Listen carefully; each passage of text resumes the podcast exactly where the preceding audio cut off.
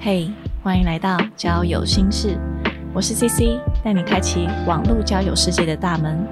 每周二晚上九点，和我一起冒险吧。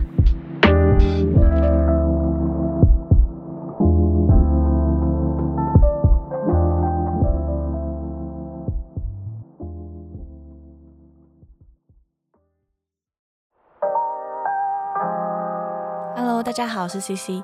今天又有 podcast 节目来到交友心事了，欢迎靠北交友的杰西卡以及 Eric。耶，Hello，Hello，Hello，我们该是讲话吗？一定要的。OK，那靠北交友是什么样的节目？可以先请杰西卡跟大家介绍一下吗？呃，我们就是一个在靠北交友的节目，好直白哦。很就如字面，literally 就是我们在靠北交友。那呃，其实说实在，我们是希望可以把大家生活中遇到大小的狗屁叨叨的事情呢，都可以到我们的节目中来讨论。那带领更多人来思考交友的现象啦。好，那所以今天邀请到两位，主要是想要来聊聊不同性向的族群在网络交友世界中有什么不一样呢？OK，那我们今天会分成不同主题来讨论，就可能会先从照片。然后到交友软体的自我介绍，再到聊天的内容，以及出来见面，主要分成这些内容来讨论。OK，那想先请大家各自介绍一下，平常在交友软体上寻找的对象都是什么类型的呢？那我先来好了。哎、我其实，在交友软体上，我都会呃，男生女生都聊，但是男生我倾向找男生，因为我是异性恋，倾向找男生可能会有发展机会，嗯这样子。嗯嗯嗯，对，那接下来我先回答好了。OK，呃，我要先讲，我有男朋友，所以我男朋友不会让我用交友软体。可是，在我单身的时候呢，呃，我有试过，我也试过异性恋的交友软体，也有试过同志的交友软体。嗯，那我通常上面就是什么需求都会，但是就是看那个时候我想要找什么。所以，呃，你要说从见面、聊天、约炮到交往，我都有试着在交友软体上面成功的找到过。哦，对，我是男同志的代表。OK，好，那我们换 Eric。呃，那我是双性恋，呃，我觉得这个在一般会更难遇到。那我是在职场啊，朋友我都会跟他们讲，只要跟我熟了，我就会跟他们，甚至爸妈也知道哦。哦，那我在交友软件上会找的是男生跟女生，然后我用了非常多款的交友，只要你想得到的我都有用过哇，果然是交友达人。哦，Tinder、Grinder、Coffee Man Bagel、嗯、Bumble、OK Cupid、Hornet。是超多哎、对超多。OK，那我们先从照片开始好了。大家在交友软体上看到的照片有什么不一样呢？最常看到什么类型的照片？我先来好了。如果像是我的话，老实说，我觉得台湾的男生好像不太会拍照啊，真的不太会拍照。没关系，原谅他们。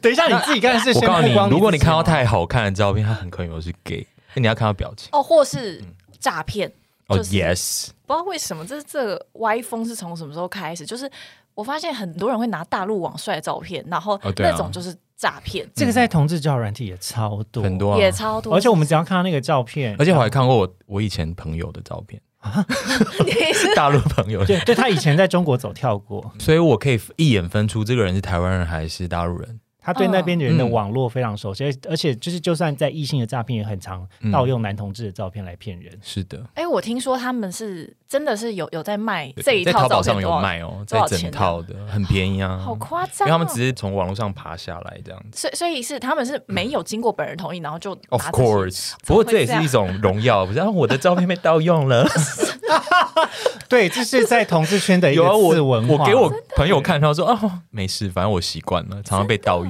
对，就是然后他如你的照片被盗用，语露出一种骄傲的感觉，让我觉得很不爽。真的。就立刻私信我的朋友说，赶快盗我的照片，然后去讲一些很就是 滑坡的言论。Oh 真的跟我预期很不一样。哎、但但是我真的有在 D 卡上面看到，然后就是有女生，因为她差点就被骗了，然后她就贴出那个男生照片，然后我想说，哦啊，这不跟我滑到是同一个人吗？因为我有时候会故意滑，嗯就是诈骗的那个呃的人，然后我看他们都是在讲什么，嗯，然后他们就是一开始就很亲昵的叫你什么宝贝，你在干嘛？什么就是谁应该要带一点认识啊情感我告诉你，男女的套路不太一样，所 以我们之后可以细的 OK，OK 完全可以开一集。所以，所以回到刚刚这一题，就是交友软体看出去的视角是什么？对对对，对，就是那我先来帮 C C 补充，就是我是一个男同志。嗯那在男同志交友软体上面呢，其实呃，特别是因为疫情的关系，我觉得他们超级超进化了。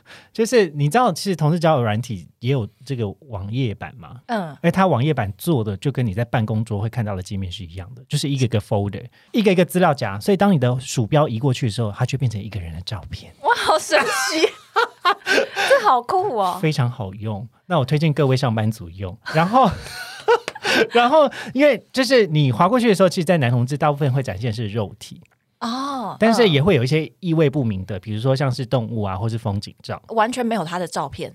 就是有很多时候他放的照片，你也不确定到底是不是本人，所以你就会开始往左边滑。他如果有比较多张照片，或是他有绑自己的这个社群的连接的时候，你就比较容易确认这个人是不是本人。嗯嗯嗯，但他如果没有，那你只能从一些迹象，比如说，呃，这个节目是可以聊比较色的事情，可。以可以，完全可以，因为很缺乏。比如说他的乳头啊，或是乳晕的大小，从这张照片到另外一张看起来是不是一样的？那你就这样说哦，make sense。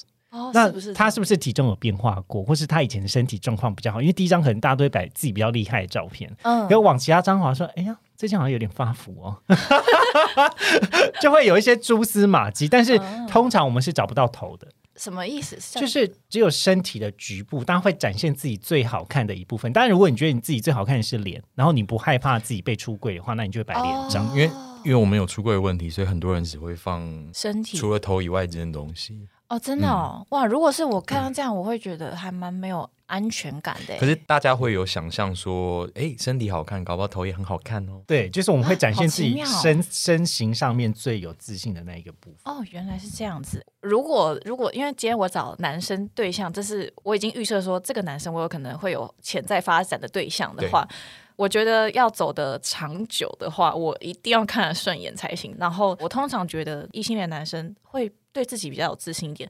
如果当他对自己有自信，他就够敢把他的真实的照片放出来。所以今天如果他不放出来，他就对他自己长相没有自信，哦，那他可能就 长得比较抱歉一点，那我就真的直接就左滑掉了。哦，所以其实，在异性交友不摆脸照，可以很明确的看出来这个人对自己有没有自信的。我你自己的感受是？我觉得男女都一样。我觉得是这样。对，在统治圈，我们比较像是躲猫猫，嗯，嗯，所以我就会先就会就是以物易物的概念，嗯很多没有照片里也 也可以很非常好看，对真的嗯不一定。。但我们就会先从身材，然后换到全身。可是我觉得女哦女生很喜欢躲，她拍照片很爱躲。一个侧脸，或对者侧脸因为局部，女生可能就是角度不一样，或者她的姿势不一样，会有很大的差异。因为有些人可能就是觉得他自己可能比较肉一点，然后会用刻意用很多角度去逃避。可是嗯其实照片是看得出来，呃，男生的眼睛是雪亮的、哦，你说，例如把这个头发就遮得很前面，但其实好像就开了一这是一。种训练，你知道吗？男生要判别是不是女生照片，其实也是一种训练哦。好啦，但同志其实也超多的，所以说实在，对于自己的各种视角，因为只要喜欢自拍或是有曾经自拍过的人，大概就会知道那是什么样的感觉。嗯哼嗯哼，了解。然后一般的直男的话，的确没有那么会拍照，但他们如果你见到他们本人的话，通常很高的几率他们会比较好，就是比本人好看。嗯嗯嗯，但女生是相反的哦、哦，就是女生她一定会把她最就跟男同志一样，我觉得男同志放的照片跟女生比较像，就是他们会把最好看的一修过了、修过了，或者是就是你知道吗？就要精挑细选嗯。天哪，我完全不修图，我无法理解。不修图是好事，那代表你很棒。可是我男朋友超爱修图啊，爆料。好了，开玩笑的啦，我还是爱你哦。好，所以这是两种很大的差异，我觉得。嗯，哎、你知道我有看到有很多男生，他们很爱放梗图，但是你滑最后就是没有就没有他，没有他的照片，你只懂他的梗。你以为只有男生吗？女生也不是啊，对不对？你以为女生还加猫嘞？大家现在要吵起来是不是？而且我我觉得，其实女生放就是一些意义不明的照片的也蛮多也，也很多，也很多，也很多啊。我我觉得应该是说，他对于自己的外貌比较没有自信，自信或者是不想要曝光。嗯因为其实我觉得还是要回到异性圈中跟在同志圈中使用交友软体的一种观感。我必须得说，从我一个男同志的视角看出去的话，我常常会觉得，我听到我身旁女生的朋友听到在华交友软体，好像是给予会偏负面的形象或是评价。嗯嗯，我觉得大部分人都会觉得，是不是华交友软体就是要来 hook up？可是到底是约什么，或者是到底是不是发生什么样的关系？我觉得现代人有时候你真的管太多了。好棒啊。就是 come on shut the fuck up，就是你不会有性需求吗？你就不会打手枪吗？你就不要一天到晚给我看 A 片打手枪，你就把 A 片都给我删掉啊！哇，你超愤怒的，没有啦，我站在一个站在一个比较女权的视角来讲，谁不会有性需求？真的。那为什么每次在检讨性需求的时候，都会把女性的视角放大？嗯男生也会有性需求，所以我我觉得不能够每一次都去检讨女性在性的这件事情，这是一个男女刻板印象的一个架构。嗯那华交友软体，说实在，我觉得人本来就有交友需求，而且交友软体本来就没有要规范大家怎么样去使用的，嗯所以它对我来说有太多道德的标签。嗯如果在一个男同志的视角，我看出来，我会觉得他有太多关于性，然后跟性别的道德标签在交友软体之中。他滑交挺软好累哦，动好多脑啊。Sorry，我是心理系毕业的。那相对的，就是也想问两位，什么样的照片是比较吸引你们的呢？我自己说啦，就是我真的比较肉欲，所以我一定会看肌肉类型的。应该是比较看看人喜欢什么样子。对，因为其实大家会喜欢不同的身形嘛。嗯，我不知道你们有听过，就是我们有分什么动物族群的。有有有，这个有有一次我跟 中午，然后我在跟我同事我们在聊这个，然后我们就是一堆一，你知道都是直男直女 是这样讲吗？异性恋女生，然后我们就几个人，然后我们完全搞不懂，然后在那边 Google，就首先有一个日本的交友软体把这个东西发扬光大，可是本来就有这种族群之争。嗯。那你可以想想看，就九九种，所以它就分三种类型：身材比较胖，身材比较呃 fit，跟身材比较瘦一点的。嗯呃，我先讲，就是这个胖瘦不是有任何评价的意思在其中，我们只是单就身形的描述。那呃，你比较 chubby 一点的人，那你可能又会分成是像是熊啊，或者是猪啊，或者是就是不同的动物，其实它象征的其实只有胖瘦的差别啦。嗯哼，那它这个交友软体好玩的地方是我自己是一个养育员，所以我只要养育你，那你原本是一颗蛋。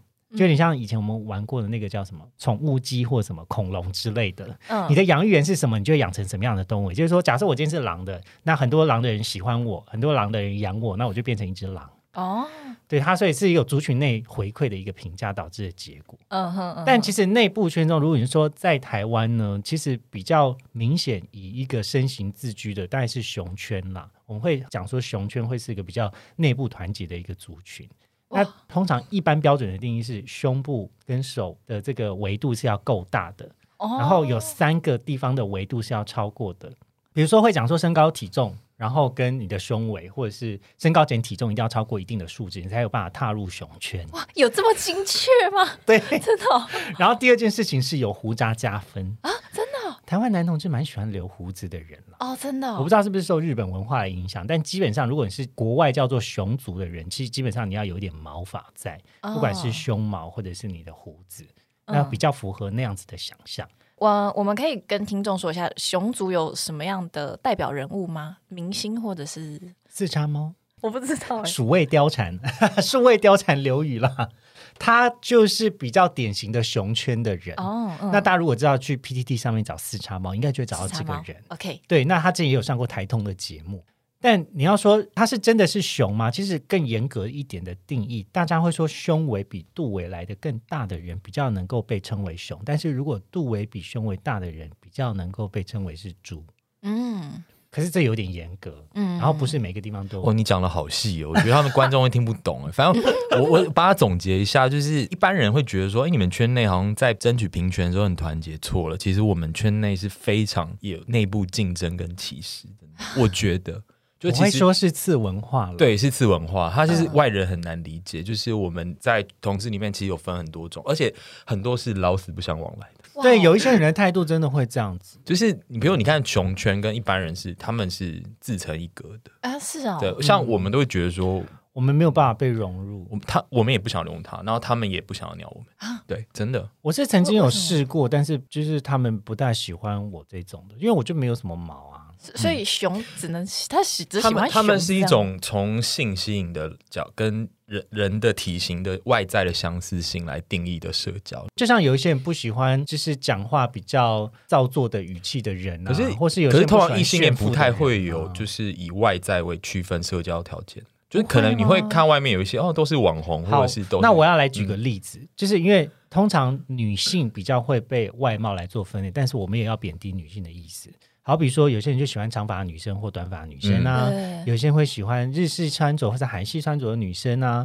其实我觉得还是会有各式各样的身形上面的描述。有些人说大奶妹，对吧？哦对也是啊。对啊，所以其实我觉得可是你不会看到就是一群，然后都是同样的。对，也也不会不会到自成一格的对这种是不跟人家交流的这种。可是对我们男但但在同志很容易志圈自成最最有趣的是，我们自己的喜好就是我们自己。哦，嗯因为因为因为你看嘛，比如说我今天是个男生，我会喜欢女生，可是那个女生不会是我啊，嗯，我不可能会是女生啊，嗯。所以我今天描述都是他者，都是对方。嗯嗯嗯，可是这最有趣的东西，当我们喜欢的东西又是我们自己可能成为的形象的时候，那我一直觉得她跟她男朋友长得很像，特别是特别是鼻子跟一脸问号。你别人你看不出来，我应该比她美看得吧 出来？？她还有化妆哎、就你们的背影跟其实轮神韵轮廓其实蛮像的，真的假的？真的。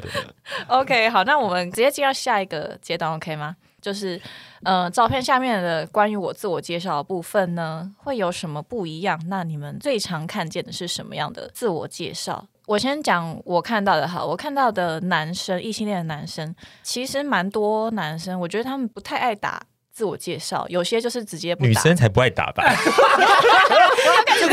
什么啊？等一下，我觉得你们讲话都有哦，而且你知道吗？男生没有放照片无所谓啊，可是男生要找话题，你们女生不放自我介绍，难道我他妈又凭空生话题？我觉得完全就是一个你知道，等一下，我们先让 C C 讲完。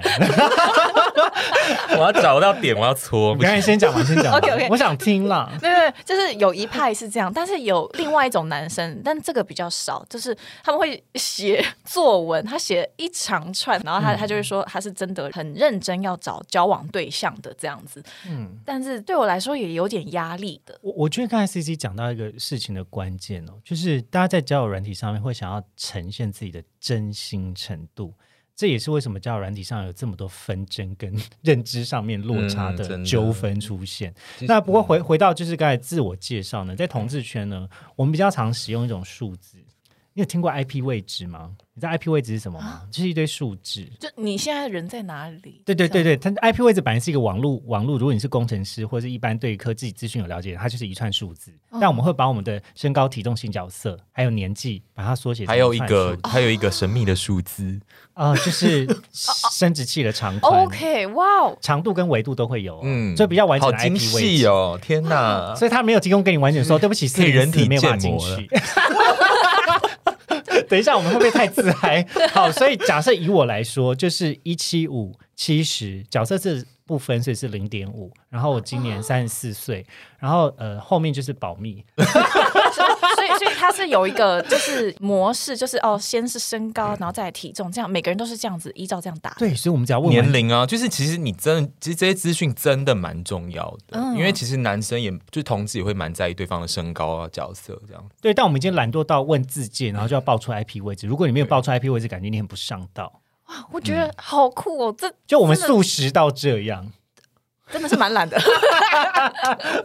可是这很快速方便很多哎，真对。可是当然，数字被呈现的方式就会更快速，只是没合需求。嗯所以当你在交流的互动的时候，发现他问这种很简短的东西，你应该会感受到他是来约炮的。就是如果是真心的话，其实会跟在先把那个聊天的感觉谈起来，不是给这些数字。对，然后我们也会有自介魔人，就是写一大篇像论文一样的。哦，真的。对，但这种就不一定，因为其实我觉得同志圈中还有一些是在弥补过去不被认同的一些受伤的经验啊，所以他会比较愤恨不平，会写超多。比如说，我就是要真的好好交友，那些来骗的人不要来干扰我什么之类的，哦就会带有蛮强烈的情绪写在这种字节文。这边倒是也蛮常见的。嗯，你看到的是不是也有很多女生会写好像比较愤怒的文字？我觉得会还蛮多的、啊，但是其实我最不喜欢的一种自我介绍就是，哦，我不常来这里啦，就是偶尔才上啦，就是，哦，我上班比较忙，没有不一定开通知，不会对立刻。但其实他想要讲的不是这个，他想要讲的是，哦，哦，行情没有那么差啦，就是我只是来路过看看我不缺而已啦你一个，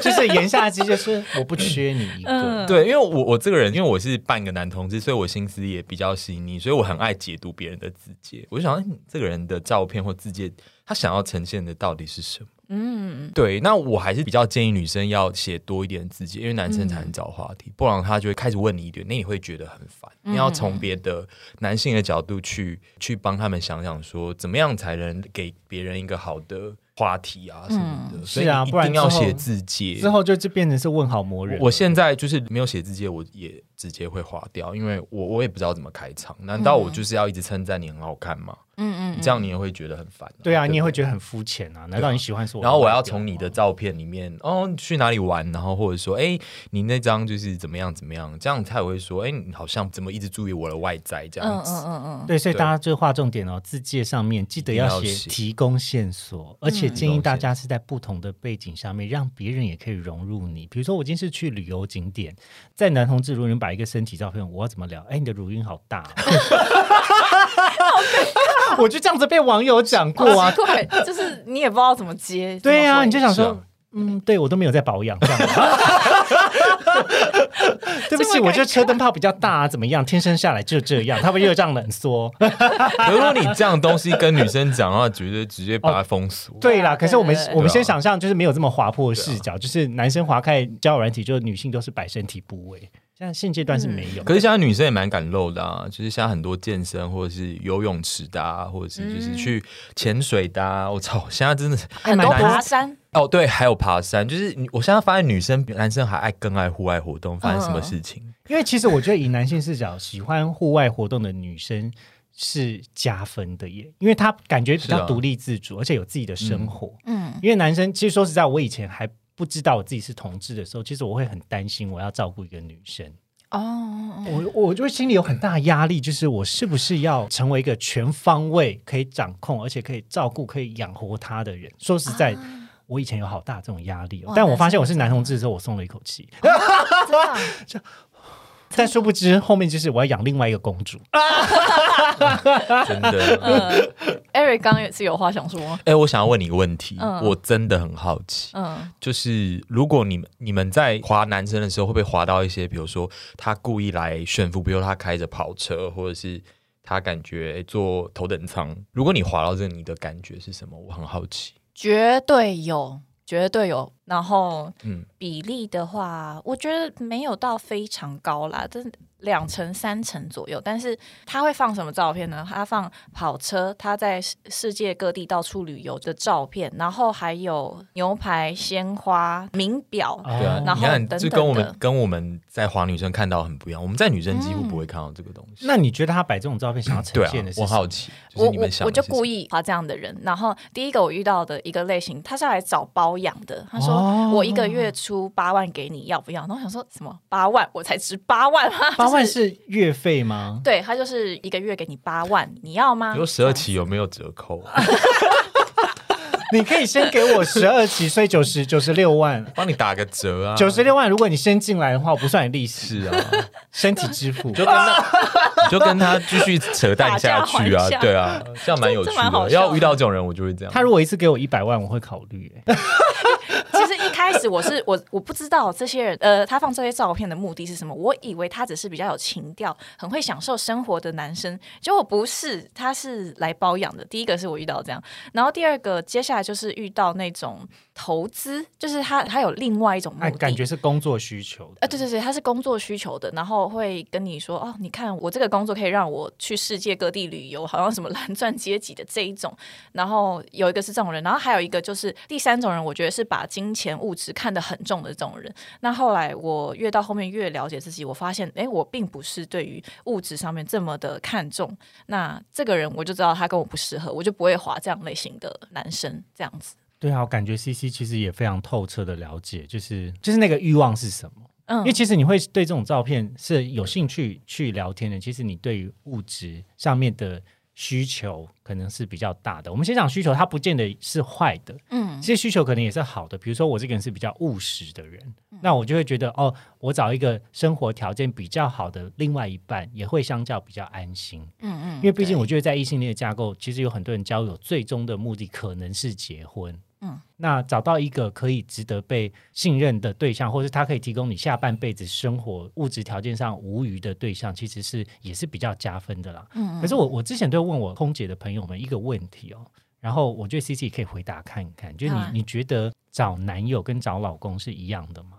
我觉得不太一样哎、我会不太一样。男友比较像三十岁的时候，就是想要体验人生嘛。等一下，那我反过来问 Eric，如果你要找老婆跟找女友，你觉得有什么不同吗？我觉得对我来说没有什么不同。嗯，从男生的话，真的其实没有不同。哦，我以为男生、呃，有些男生的角度也会是这样，就是如果像我再年轻一点，我知道我只是我只是要谈恋爱，我希望可以找一个带得出去的嗯，男生，然后所以我可能会比较会更看重他的外表，但适不适合我可能就没有想太多。可是年纪越大，然后越想说哦，可能会有结婚的可能，然后我开始考量的方面就会更多了，所以不会这么轻易就进入一段关感情。嗯但我想说，因为我也有看过有男生这样子说，所以嗯不晓得、哎，C C，你有没有听过竹科那边他们自嘲自己是回收厂？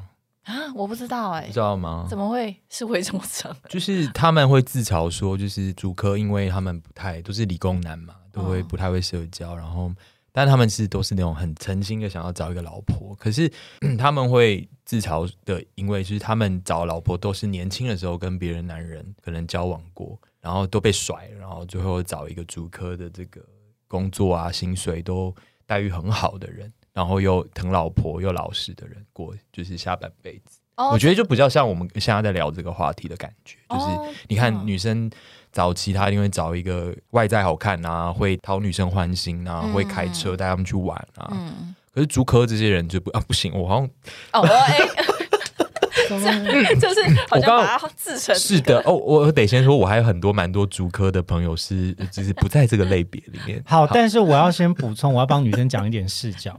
有的时候呢，就是老实不代表你对于人没有要求、没有条件，嗯，就是你也是既得利益者啊。如果今天你的另外一半他是一个各方面都很姣好，那他以前有过对象，其实说实在，我觉得没有什么好计较的、欸对啊是你自己没有去玩的。我了解哦对你这样讲嗯是对，公平对啊，这样才公平啊！因为你刚才听起来，我我听起来感觉是，如果今天在男友跟老公这件事情，你在交友市场的时候，你好像先把自己先做一个市场定位，嗯好像是说我今天定位成我自己是老公，我就不能够去玩，嗯或者我就不能够去探索我自己是什么。嗯而男朋友是在我探索阶段的时候，我给我自己的定位。嗯可是哪有这样的？因为在男男同志视角，我觉得老公就是男朋友。嗯因为我们以前没有办法结婚的时候，其实我交男友是等于我交一辈子的对象。哦所以我我不会有这种错乱啊，嗯可是我会知道说，我约炮是约炮，我找男友是找男友。嗯哼嗯哼所以其实我觉得以另另外的观点来看，其实他不见得一定是要选择的，嗯而是在什么样的阶段跟什么样的状态，比如说是年纪的阶段，比如说我、嗯我真的很想要让感情稳定下来的时候，那我可能会转到老公模式。而不是男朋友模式，或是某种游戏人间的模式。嗯其实那这个东西就会打破各种性别认同，其实就会都一样。嗯，嗯对，但我我考虑面向就是会变宽，不会嗯很单点这样。我我其实对工程师我是有非常大的好感，就是这个这个职真的吗业，对啊，那等一下，我想要知道排行第一名是什么？如果就是以你的对对对，以你自己个人观医生吗点，就不是所有女生啦，就是以你个人观点。我我我不知道为什么哎、我就是喜欢工程师。你觉得他们比较可靠吗？专情？我没有哎、我你不要引导式的提问，你先要讲完。我我只是、呃、突然发觉说，哎、我好像，比如说我在滑交友软体的时候，然后最常让我感到好感的，大部分都是工程师，然后他们真的比较比较真诚，然后比较可靠的感觉，我个人是这样觉得。哦倒不是，倒不是说哦什么他们他年薪很多，还是钱还是怎么样，但就是一种感觉，他比较真诚，然后比较可靠，愿意跟你交流的这种。因为他们可能平常在工作环境上就比较难遇到异性，所以他们很很很好把握机会这样。那最后一名呢？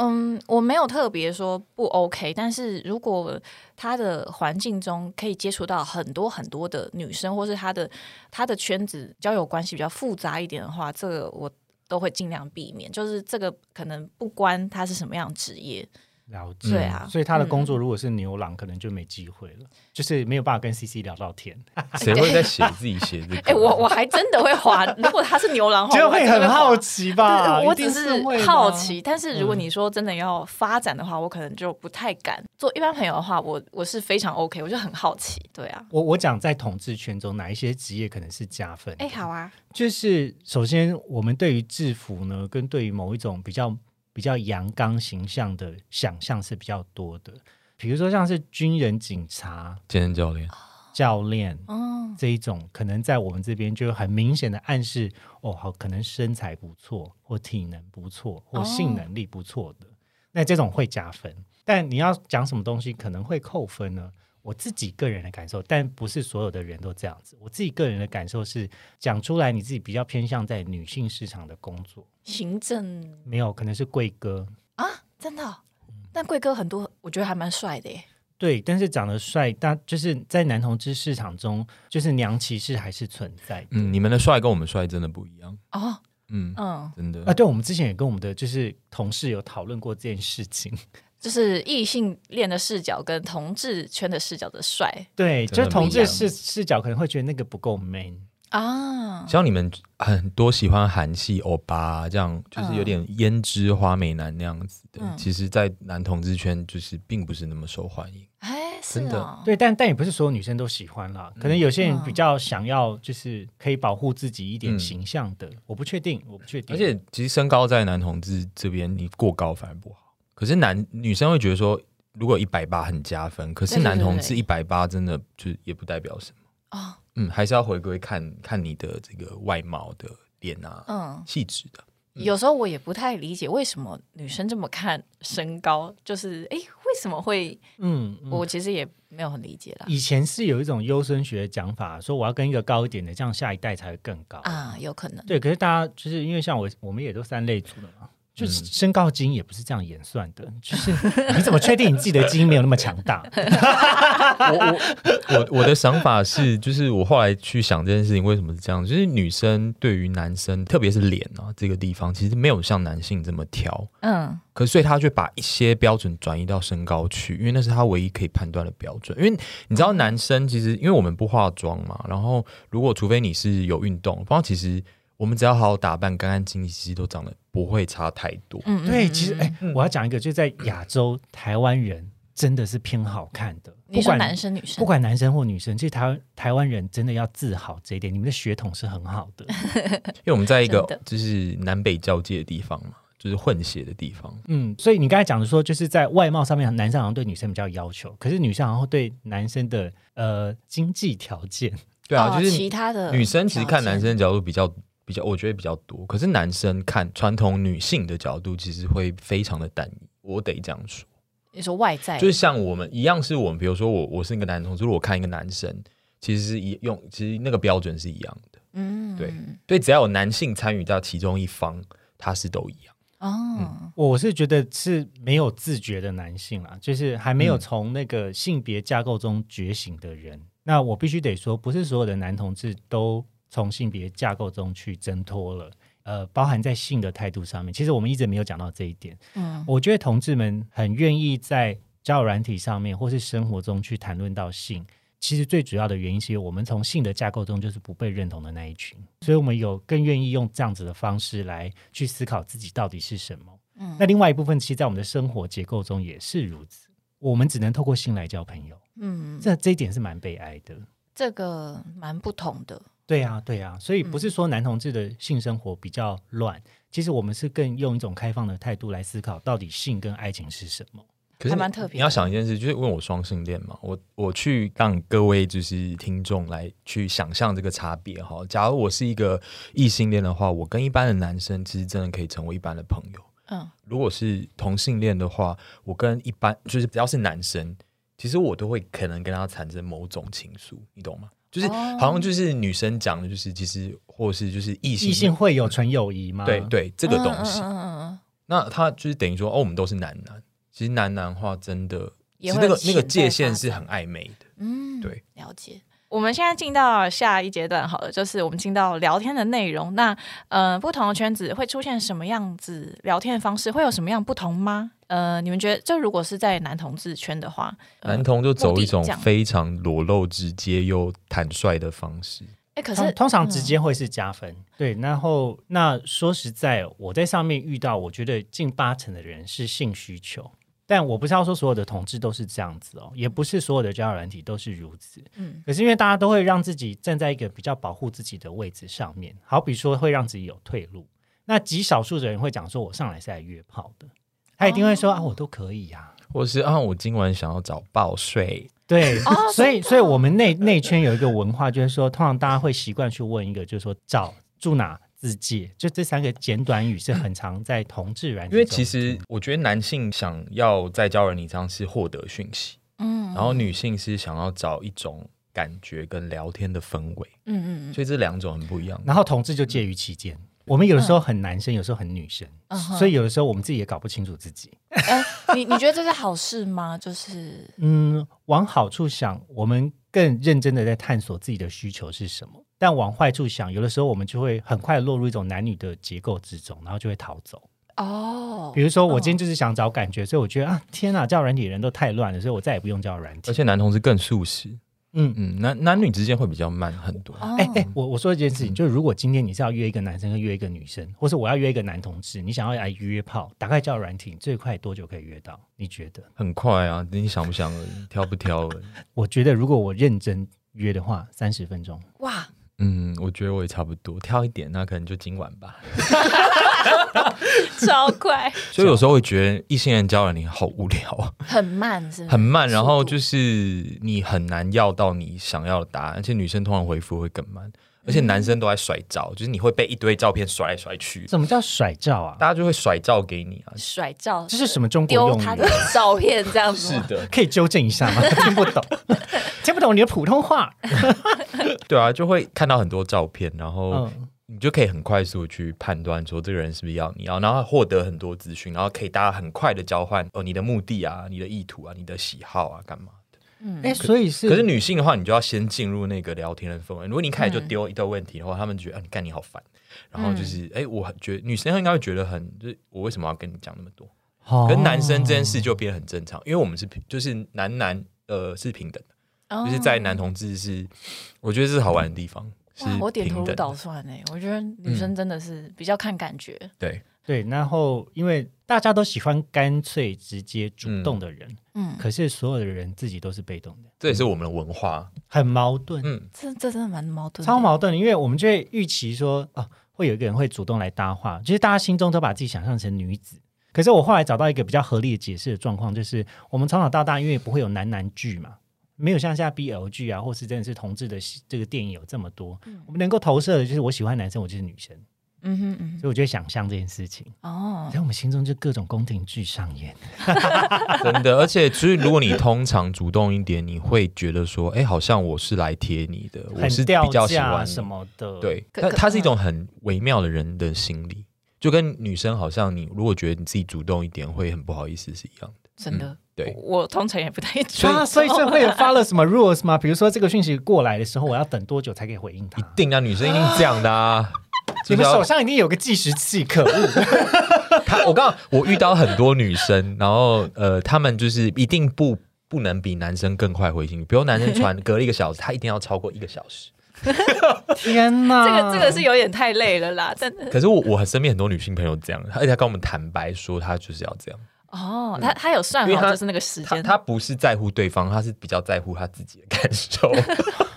天哪！我我整个想到 S H E 那个再再靠近一点点，我就会跟你牵手这句歌词，就是一直在等别人靠近，然后把自己虏获的概念、啊。是没有，但因为我真的有测试过说，啊，我如果快一点回复，情况会怎么样吗？然后结果就是发现，呃，对方他就说，哎，你要不要先去好好玩？就是你可以不用来一直找我聊天，这样，他就他他就直接这样说，就是，哎，你可不可以去做一点你自己的事情？可能不要一直贴着他，maybe 是这样子。然后，所以我还真的是，哦，讯息一来。OK，我看完，那我就先放在桌子上，过一段时间，然后我再回来回。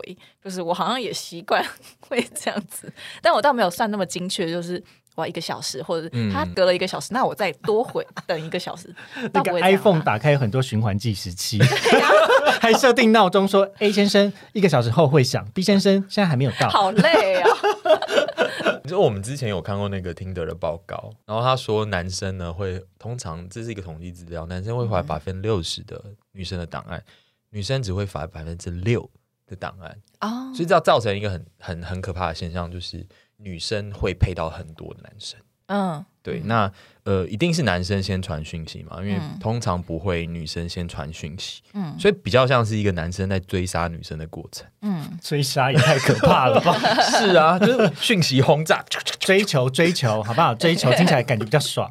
对，然后因为其实，在同志这边很常会有换照。换照吗的这种提问，嗯那因为我们讲说，就是我们的软体有点像躲猫猫，大家就是先不会先揭露自己，因为也怕自己会被出柜嘛。然后所以照片就会一部分一部分的换，可是一直遇到换照嘛，你就觉得啊烦不烦啊？到底要不要看？你到底要不要看我有放了什么照片？你知道有些人懒惰到就是直接，因为交友软体它可以预存讯息，嗯他就直接先发出他所有问题，哦，然后你就等他回复，你就觉得哦天哪，有够烦。这种罐头讯息，对，所以如果遇到那种只使用简短语，比如说找、住哪、自介的这种提问的时候，其实到后来我也会觉得我不想回答了，嗯因为你连你连一点聊天的心意都没有，嗯然后你连我自介都没有看完，就是这种会让人蛮生气。男同志换照很像在打打那个扑克牌，就是，对我有什么？那你有吗？而且就是你出牌出去之后，哎、如果你觉得赢了，好，就是对方开始很殷勤，然后开始舔狗的时候，你就有一种，优越感吗？就是有种你打牌打赢的感觉好奇觉。怪，对，可是有时候就很烦，就说你烦不烦？就是那还有吗？那有脸的吗？那有全身的吗？有身材吗？啊然后有屌照吗？对啊，就是有完没完？哎，我觉得女生也会遇到直男，就是嗯男生也会这样，就是你还有其他照片吗？然后我想要看更多，哎，就是那你。通常会怎么回应这种需求啊？呃，我是这样，就是如果我们没有聊太多，然后你就要我更多的照片的话，那我就不会给。可是如果今天我们是聊了好长一段时间，这其实是有发展可能的机会，嗯那我我愿意多，就是我们多换一些照片，这是 OK 的。这就是为什么我说男同志的交友软体比较好玩、比较有效率的。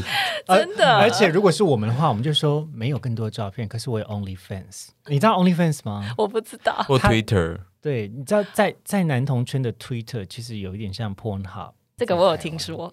然后就是 OnlyFans 其实是一个订阅制的 Twitter，就是你可以这么想，订阅制的，啊就是里面真的蛮性的东西都在上面。订阅制，所以它可能要付费。对，每个月可能付十四点九到十九块到二十五块都有。哎，当你这样说出的时候，他们会愿意说：“哎，好啊，我要看吗？”还是他就打退堂鼓？你，你没有，他反而会更有兴趣。他觉得说能够拍 OnlyFans，你是个网黄，感觉应该很厉害，性能力应该不错，啊，真的哦。反而是加分。因为如果有些女生她主动丢她的 IG，然后她的赖账号什么，男生好像会有点反感，会觉得对说你是不是是就是想要来涨粉？或冲人气啊？对对对对对对，是啊，很多女生的确长是这样子的啊，嗯她就是把听的当涨粉的工具。对，就是他网红经营地这样子。对，不过刚才那个东西，如果是要交男友的话，那他丢 OnlyFans，其实你就会觉得蛮扣分，因为你就觉得说，哦，所以就是我只是你其中的一个约炮对象之一嘛，你以为我只是是为了你的性能力而来吗？哦，这其实很很有趣，所以，嗯哎、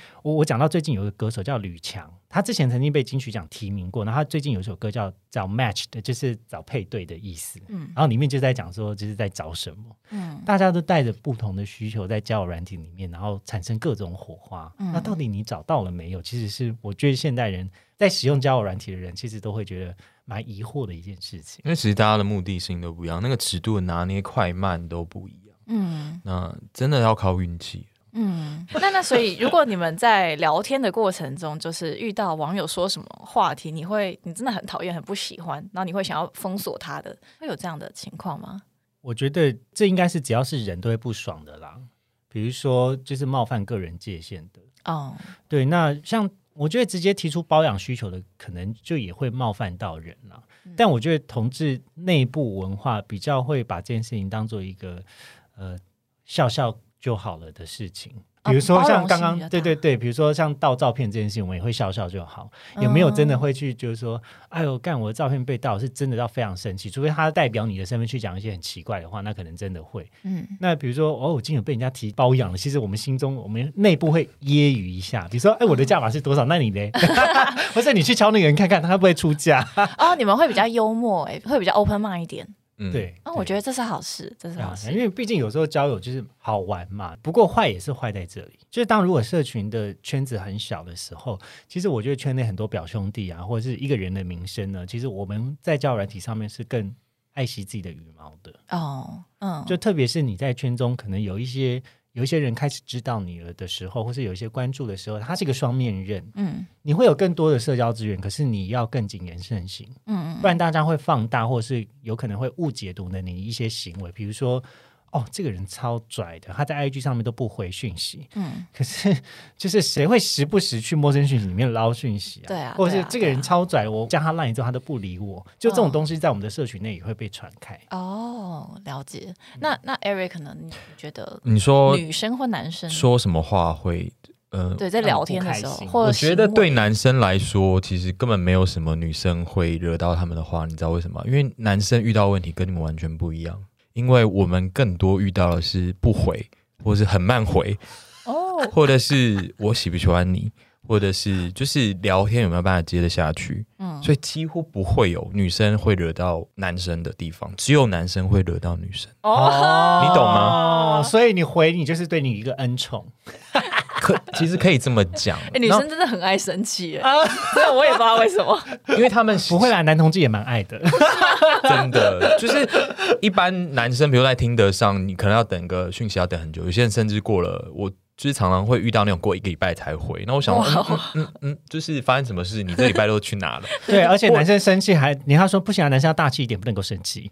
啊，好累哦！天哪，或者是就是有些有些人就是呃聊一聊，你真的很难再接下去，因为他回的句子就是让你没法继续接下去的。嗯那这个状态其实男生根本没有我们会惹到我们的，没有，真的没有。嗯这时候就要说不行啊，你要会开话题呀、嗯，你要主动啊。这蛮累的耶，这蛮累的。因为我觉得这个差异就是，其实根本不会有这样。那我知道，觉得很多女生会被觉得，因为就像我我自己，如果是男同志的身份，我也会很容易被一些话惹到，啊你，懂吗？因为只要是男性开话，就会很容易惹到对方。其实应该是说，只要先开话题，人就要冒的风险。嗯，对，嗯，嗯，所以我们在靠背交友节目里面，其实有提到说，交友其实是一个互相踩地雷的过程。哇塞，还有橱窗女郎的过程。对呀、你不觉得那一个个盒子就是一个橱窗女郎，说：“嘿，来看我，我很性感之类的。是，嗯 OK，我其实跟女生的话，因为我也会跟女生聊天，跟女生我真的觉得比较难聊，这倒是真的。”哦，真的吗？所以你自己如果设定女生，那你在上面的对话会是怎么样进行？呃，我我们都是聊女生间的话题，然后会从 maybe 她的照片、她的穿着、她的工作开始，然后我们就，然后但是她讲她的，你也要付出你的，就是我通常都会这样子。哦，她在做什么工作？她可能会讲一些，然后我就会开始讲我工作，然后我先我先抱怨一些东西，可能跟她找到共鸣了，她也会开始抱怨一些东西，这样子，我们是开始找共通点。然后女生间的话题，我们是这样聊起来的。这样听起来蛮有趣的，因为、对啊因为像女生跟女生听起来就是很容易可以画出一个纯友谊的界限。对对对对对。可是跟男生的纯友谊界限，只是因为你们有情愫在，然后在男同圈中，就是我们时不时要考虑这种情愫到底是有或没有。嗯可是我们很明确落入朋友区的人，就不会有这种情愫。那我们一样会从生活开始聊起。哦，对，就是没有任何情愫，其实就你完全没有后顾之忧，哎，真的。嗯，你可以没有后顾之忧的跟一个人聊天，其实也蛮棒的。对啊，我其实很喜欢这样子。嗯 OK，那我直接见到进到见面好了。见面的话，你们有什么就是比较印象深刻的？那我我先问杰西卡好了，就是男同志的见面约会会跟一般异性恋有不同吗？但很大的不同，啊，真的吗？嗯，大到不同，大到死。我觉得首先第一个，因为我是公开出柜的男同志，哦，所以在这件事情对我来讲不会有太大的压力了。可是，在我还没有出柜的时候，其实我会很在乎其他人的眼光。我跟这个人走得太近，会不会被别人多看一眼？其实这个是会很紧张，现在现在走在路上，比如说牵手还是什么，也是会有人在看的吗？还是会啊，啊，真的哦、定会啊，一定会啊。我跟我男朋友在街上牵手，就一定超多人看，我们一天都不知道被几百个人看。你你说的那个呃，其他的路人好了，他们的年龄层是都有吗？都有啊，是哦，甚至有的时候，我们看到家庭的时候，我们会特地避开一点点，因为我们也怕，我不知道他对于同志的身份是不是支持或是反对的啊。有这么辛苦哦？我以为我我一直以为这个事情已经在台湾就是已经很怎么讲很普及吗？还是说当然这几年我觉得是好很多，可是它也成为一个很明确的对立。哦？我觉得有的时候在不了解或不认识的时候，他就会就会拿这件事情来抱怨啊。哦那那那也没有办法，但、哦但就是我觉得最最主要的就是说，我们还是会担心其他人的眼光会不会带给别人麻烦或不方便的地方。我自己啦，我自己所以有时候可能不会去太，呃比如说太公开的场合对做些事情，呃，牵手这样子抱抱，可能不太 OK。可能不太 OK 啊。哦，这个这个其实就在我们之前节目有讨论过，就是男同志有的时候我们想要约会，其实都很困难，我们甚至也不能够在一般的电影院，我们可能要去个 MTV，这样很累哎，真的假的？我因为因为因为如果你靠得很近的时候，其实说实在，透过那一点微光，你也知道他们指的是那种已经交往的啦。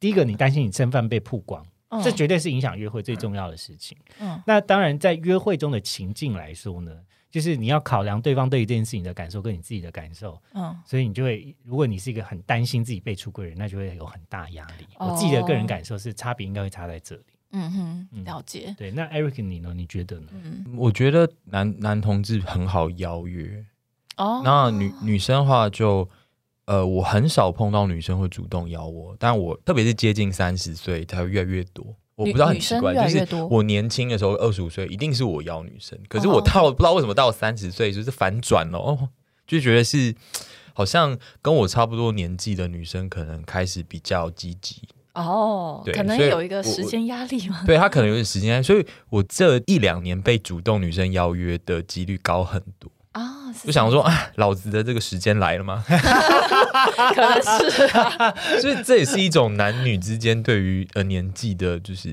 就是女生可能大家说就是会比男生的这个年龄来得急一点，这样子我觉得有这个现象。我发现比我大的女生，因为我今年三十，然后我发现一些三一三二比我大会来主动开话题，然后甚至邀约。可是嗯过去我找那些比较年轻的，我一定不可能，他们就觉得百分之百不可能，对，一定是我开口邀约才有办法见到对方。因为我到现在还是会跟女生不或男生出去。那我觉得不一样的点是，男同志其实会更快，您说快是指到交往的跟暧昧期的这种速度，对，而且它的尺度可以比较大。嗯嗯，我们的这个我们也可以，先发生关系，先试成对试驾的。可是跟女性绝对不可能有这样的，就是他还是走一个比较传统的过程。嗯嗯了解。不过我刚才要回应 Eric 讲另外一个关于年纪的事情，其实男同志不是像一般的男生是越老越值钱的。嗯，对，哦，真的哦，我们其实你知道，就是台湾同志热线对中老年男同志的定义是三十五岁吗？啊，嗯，对。然后我再补充一个数，就是呃，我知道交友联谊的这个市场里面，男生会到三十六是最吃香的，因为他们在那样的年龄是。因为第一，女生其实不太在意男生，比如说大十岁或大五岁，其实并没有太大的差异。可是，在我三十六岁，在那个年纪，其实你经济一定有基础，而且是一个呃算是熟熟一点的大叔，可能有社会历练啊，可一定有车，可能有房，所以交友市场里面是最有吸引力。哦，对，所以各位的男性听众也不要太失望、好，男同志是只要三十五岁以上，可能就会被贴上老的标签。没错所以我们在外貌上面其实更贴近女生市场的要求的。哦，就是以一种男性看女性市场的要求，对，就是我们面临到了市场的竞争，其实也是大的。嗯嗯嗯，我自己会觉得，虽然男同志很多，可是如何在这些男同志中去呃让自己有一个比较好看的身形啊，或者是谈吐啊，或者是我的生活面啊，其实我觉得我们是给自己更大的压力的。嗯嗯嗯嗯，我要成为一个生活有趣的人，我要又像个男生，又要又要像个女生。就是如果两个标准都放在我身上的话，那我要做到就是两全其美，真的是也是蛮辛苦的。嗯嗯嗯我们再仔细去聊一下见面的实际的 detail。嗯呃，我自己感受到，因为我是用了听的非常久、非常久的人，嗯至少五年，从我二十五岁，我在听得上话认识我女之前的女朋友，嗯然后我还持续有在用。那我发现事情就是，因为我跟很多人见面，发现如果是年龄越大的，其其实我们会越难合得来。可是如果像我，我那时候我记得二十五岁的时候出去见的女生，我们都可以很好的谈天。但是我现在发现，我到这个年纪出去，我不知道是大家的生活圈或个性差异越来越大了。可能小时候，比如说呃，我不能说差很多，但是比如我在二十五岁的时候，那时候是比较容易满足，嗯那比较容易去找到共同的话题。嗯嗯可我发现我就是这几年，不管跟男生或跟女生，其实我发觉好像能真的聊得来的越来越少了。我不知道是我自己改变，还是就是大家都改变。我我的想法比较像是人格被形塑了。哦比如说，你已经养成一种生活的习惯了，跟模式了，然后你已经慢慢觉得生活就是如此的时候，那你就会更容易觉得那不是我要的。嗯嗯嗯因为我们在三十岁以前的生活，其实不管是对于人生或对未来感情啊，呃，其实都是在一种比较彷徨的阶段。所以在那个时候，我们比较能够接受年纪差距比较大的恋情哦，嗯，因为我们会觉得这样子的另外一半给予自己那样子的资源或协助或方向。嗯可是，在三十岁以后，我们会更贴近符合自己的需求。嗯嗯我自己的感受啦，因为三十三十岁以前跟三十岁以后，我也很明显的感受到我的心态上面是更去稳定，但是也确信自己的。哎，不知不觉我们 把这个话题带到年龄 年龄上面的，但真的有这样子的，嗯，那我发现就是我见了蛮多人，我发现呃，在见面的时候，如果你比如说你跟是跟爸妈住，或者是自己比如说来台北住，这两种人对于感情的积极性有蛮大的差异的。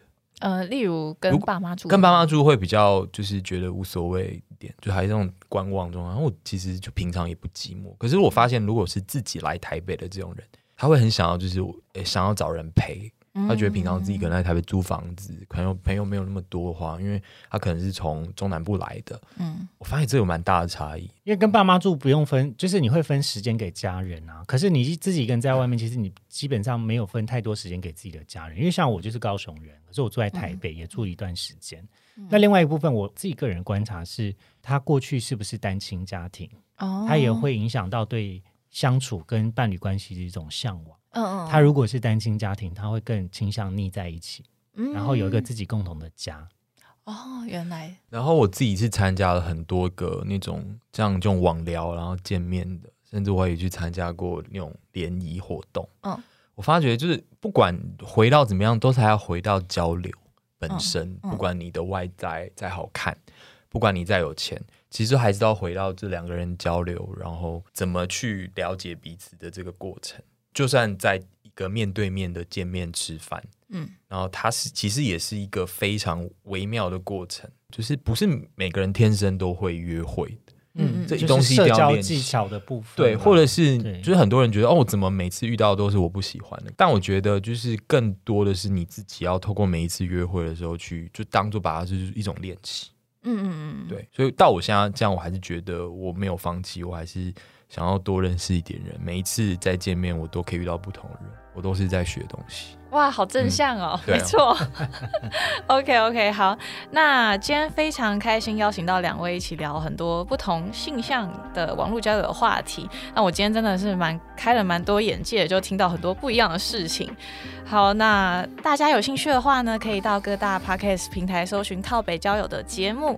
OK，那谢谢杰西卡跟 Eric。谢谢谢谢谢如果你喜欢本集内容，欢迎到 Apple Podcast 留言评分五颗星。有其他想法、观点或是问题，都欢迎 IG 搜寻交友心事留言给我哦。那我们下集再见喽，拜拜。拜拜，拜拜。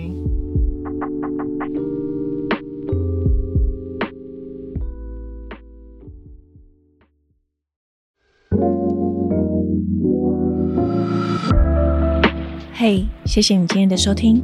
本期节目音乐感谢 Howard 所制作。若你喜欢今天的内容，欢迎 Apple Podcast 留下五星评论，Instagram 搜寻交友心事，点击首页链接即可匿名投稿交友征集中，和我分享你的故事哦。好啦，我是 CC，祝你有个美好的夜晚，我们下次再聊，拜拜。